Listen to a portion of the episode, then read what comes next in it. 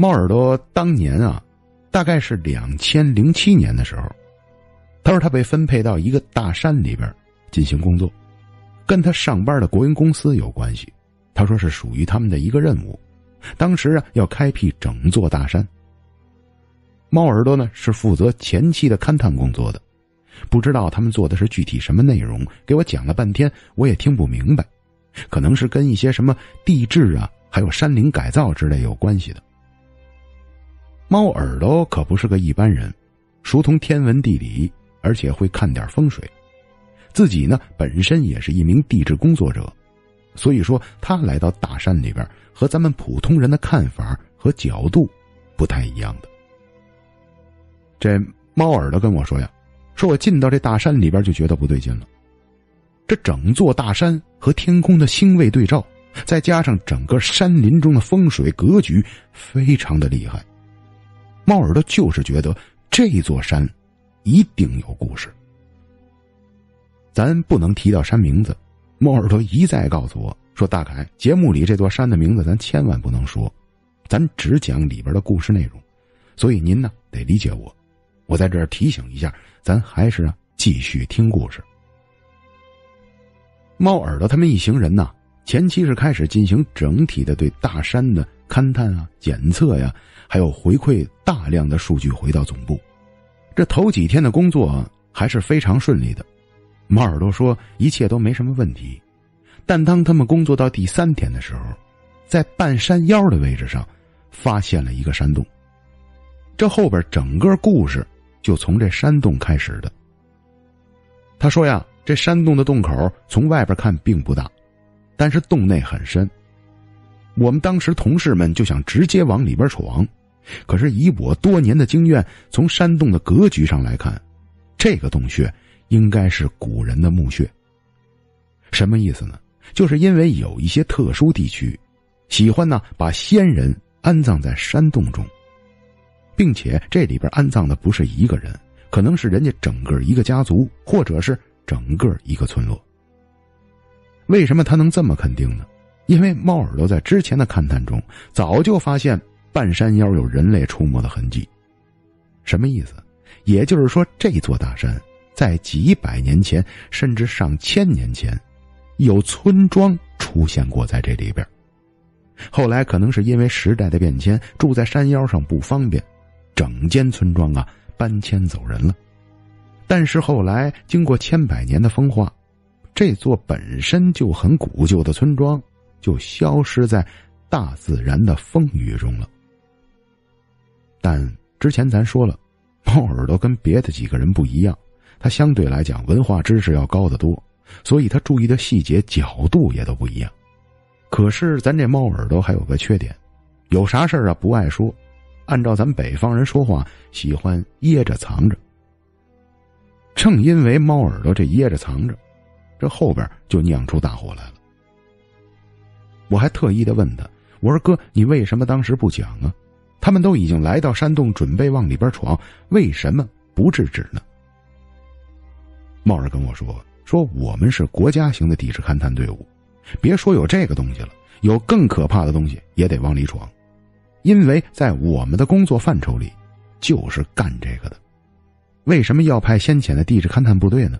这是因为整个大山接下来要进行大面积的改造和清理，所以呢，才把我们这些人派进去。”看看这山里边有什么可利用价值，这个也是我们工作的本意。我如果要是说出来这是个墓穴，并且告诉大家惧怕这个东西，咱们远离，那我这工作也就没法干了。就跟一些考古学家一个道理，难道考古学家一听在某某某地发现古墓了，考古学家说，咱这动古墓是缺八辈祖宗的事儿，我们不去。那您说这肯定是不行的呀！我一听完猫耳朵说这个，我觉得猫耳朵讲的有道理，也是咱们没涉及到过这些工作，咱们不能理解他的工作性质。也就是说，可能换做咱也得往里边闯。发现这座山洞之后，正像猫耳朵说的，一点办法都没有，跟着队伍就进到了这座山洞。这进去之后，就正如猫耳朵所说。整座山洞里边全是白骨，四处挂的是琳琅满目。当时啊，里边还有一些石棺，还有一些先人留下来的遗物什么的。但经猫耳朵看呢，这些东西应该都是清朝的，并且非常的民间，根本啊没有什么太大的历史价值。说白了吧，就是千百年前普通老百姓、普通村落的这么一个山间墓穴。但是咱接下来的故事，实际上讲的并不是这墓穴，为什么？因为这墓穴没啥可介绍的。您啊，上网一搜，一搜搜一堆。咱们中国各地方很多民族都喜欢这么安葬，甚至国外也有习惯这种安葬方式的。也就是说，说到这儿，大家应该都明白。这个并不是什么特殊的墓穴，没有什么历史考证价值。可是，有一个最大的问题：这墓穴虽然没有什么太大的价值，但是里边安葬的人数可是非常众多的。这个人数啊，就跟接下来的故事有大的关系了。猫耳朵他们一行人查看完了这座墓穴。可能是用了一个下午的时间，然后就离开了这个地方。谁也不愿意把帐篷搭在这门口，您说不是吗？接下来呢，这一行人呢就继续往山上攀爬，想考证山林里边四处还有什么别的东西。但当他们走开这墓穴，来到了山腰更往上的位置安营扎寨之后，这就开始啊要出事了。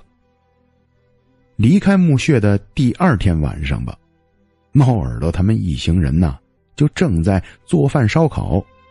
大概是晚上八九点钟的时候，忽然间呢，一个在远处啊，好像是解小便的一个同事吧，就大喊起来：“哎，你是谁呀？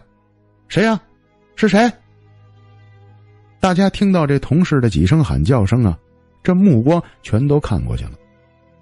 就看到同事拿着手电朝着一片树林里边照，明显啊，那树林里边有人。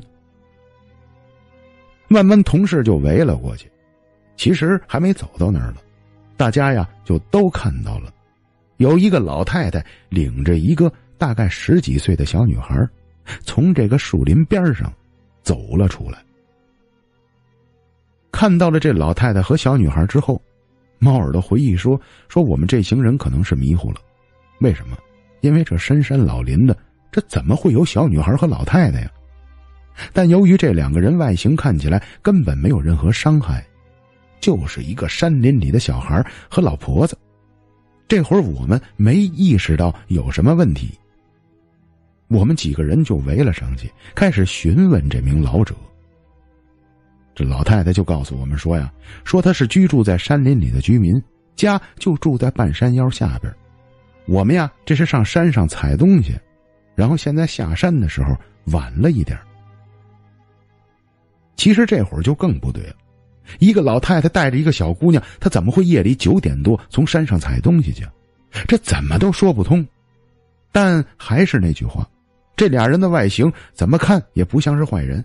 大家又没有一个人去乱想，随着他怎么胡说八道，大家呢就怎么相信的，并且我们这些人呢，还跟老太太讲了半天我们到底是干什么的，还嘱咐他说呀：“说老人家快下山，这山里边晚上有动物，您是本地人应该知道，赶快呀回村子去吧。”老太太听完这些话也没说啥，点了点头，人呢就沿着这条小山路走下去了。可是，当他们俩走了没有一会儿，我们几个人坐那吃东西说话，回过神儿来了。这其中啊，有一个比较外向的同事，是他先说出来的。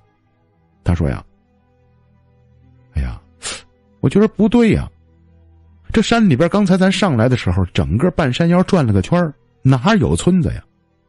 还有就是，这大晚上，老太太带着个小孙女儿。”上山上采啥去？不对不对，这有毛病啊！这俩人到底是干什么的呀？这个人这么一说，把大家好奇心都给勾起来了。可是这会儿，其实有人心里边会往一些灵异事件上想，但没人先说出来，因为刚才那俩人实实在在的就是两个人，大伙全都看见了。我们正围着火堆，就这样聊着这件事儿，吃着东西。忽然间，有这么一名同事啊，说：“谁陪我尿个尿去？这晚上太黑了，有人一起去吗？”另外的一名同事就站起来说：“说走，我跟你一块儿去，正好啊，我也想尿。”俩人不知道是惯性还是什么，就是刚才那同事看见老太太那位置，又奔着那儿去撒尿去了。可能。后边俩人刚走了也就两三分钟吧，这喊叫声又传来了。他们走了之后，我们一行人还在这有吃有笑的，聊着一些关于工作上边还有刚才老太太的事情。可是忽然间呢，就听来他们两个人喊叫的声音，我们这会儿啊就觉得不对了，一行人赶快起身，拿上手电，抄上家伙，奔着他们俩的方向就跑了过去。当我们几个人穿过旁边的这片小树丛，走到刚才发现老太太那位置的时候，这吓人的事儿就发生了。这竟然刚才说下山回村子的那个老太太，还有那个小姑娘，又出现在刚才的那个位置了。我们当时这会儿就意识到不对劲了。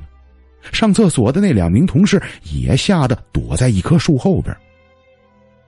但是那老太太和小孙女，就好像重复着刚刚半个小时之前的动作，好像刚从山林里边出来，两个人一步一步的向山坡下边走着。我们当时有点害怕了，但必定十多个人了，还是啊往前走了上去。再加上刚刚咱重复很多遍了，这娘俩最大的特点呢，他怎么看也不像是什么吓人的东西。我们就因为这样才有胆量再次靠近，就拦住了老太太和小孙女前去的路。我们几个人围了上去，开始询问这老人家：“哎，大妈，您怎么又回来了呀？这都几点了，怎么往回走啊？”可是接下来奇怪的事就发生了，这老太太完全不认识我们，就好像没见过一样，把刚刚给我们讲的话又重复了一遍。就是我家呀，就住在这山下边，我跟我小孙女上半山腰的位置采东西，现在回去啊，晚了一点儿。老太太这说完这些。我们当时提不上说是像撞上鬼一样的害怕，但是这奇异感，让我们这些人呢，更加的匪夷所思起来了。当时在场的所有人，又是这样目送着老太太和小女孩按照刚刚一模一样的路，又走下了山坡。我们几个人都吓得惊呆了。因为不知道这是怎么回事啊？难道老人痴呆症、有健忘症，反复带着孙女就在山里这个位置走吗？那不可能啊！这也太奇怪了呀！这要是说在城市里边遇上这样的老太太，也不是说没有。可是这可是无人的山呢，这山里跟大家说荒成什么样吧？附近呢多少公里连个人家都没有。这老太太。在这山里是怎么活着的？但是虽说看到了这些可怕的事情，但是没发生什么奇怪的事儿。老太太就这么安静的走了。我们一边谈论着这些事儿，一边啊又回到了营地的位置。实际上，这时候啊，已经有胆小的同事提出来了。同事说：“要不，咱把帐篷收了吧，咱躲开点这位置。”这个位置总感觉不对劲儿，从刚才到了这儿，我就感觉凉飕飕的。还有就是那老太太和那小女孩，实在是太吓人了。这一会儿晚上，咱怎么睡觉啊？可是他说完这个，有的人比较懒，再加上天色这会儿已经快十点半了，没有人愿意动了。疲劳的一天呢，都想躺帐篷睡去。就这样。就有一些胆儿大的人呢，就马上否决了，说：“没事啊，爱是人是鬼，爱怎么着怎么着吧。我这累了一天了，咱呢差不多赶快进帐篷睡觉吧。”正因为没发生什么事儿，这大部分人是不愿意迁移的，可能也是因为累了一天的缘故。这说话呀，聊着半截天好几个人就都回到帐篷里边睡觉了。但这时候，猫耳朵的好奇心可就起来了，因为之前咱说了，他知道这个山里边有一个遗落的山村，因为啊，他在很多细微的地界看见了有人类出没的痕迹。虽然这些位置都很多年了，但他能确定的是，这曾经真的出现过村庄。这正因为咱猫耳大哥他懂得多，所以说他的好奇心就更重。猫耳朵拉上了两个最好的朋友，说呀：“咱们啊，开微光手电，或者是不开手电，从远处打过去灯，跟我呀到那边再看看去。咱们透过这草丛中看一下，那老太太和小孙女还会不会再来，并且，我觉得这里边有蹊跷。您看。”您听到这儿的时候，会觉得这人有神经病，这猫耳朵脑子是不是有毛病啊？其实不然，为啥呀？这研究工作者、有文化的人和咱们想法真的是不一样。您说他胆小吗？胆儿比谁都小，但是这些知识比他的命都重要。对于他来讲，见到别人见不到的东西，或者是遇到别人遇不到的事儿，这就是。最大的知识。猫耳朵就这样带着两名同事窝在草里边，一直啊观察着这条山路。山里的晚上，月光是非常亮的，基本上月光能够带来一定的可见度。再加上猫耳他们手里边全都有手电，几个人呢就把手电开到微光模式。照在这条山路上边，耳朵哥跟我说呀，说我们趴在草根里边看着这山路上，也就都没超过有十分钟，就看见从之前老太太出来的那片草丛里，这母女俩又来了。我的天哪！当时这三个人震惊了。这难道是一个无限循环的画面吗？这之前我们看到他的时候是有印象的，这母女俩和之前看到的画面，连走道的姿势，实际上都是在重复之前的影像啊！这会儿三个人不自然的就把手拉在了一起，已经啊吓得不行了。他说。可能我们仨在里边都僵住了。这老太太和她孙女儿这是第三次在我们眼前出现了，重复之前的动作，连一个脚印都不带差的。再次啊，从我们眼皮子底下走过了这条非人为的小山路。我们蹲在草坑里边，脚都麻了，起码蹲上了得有十分钟，才敢啊再次移动，跑回了营地。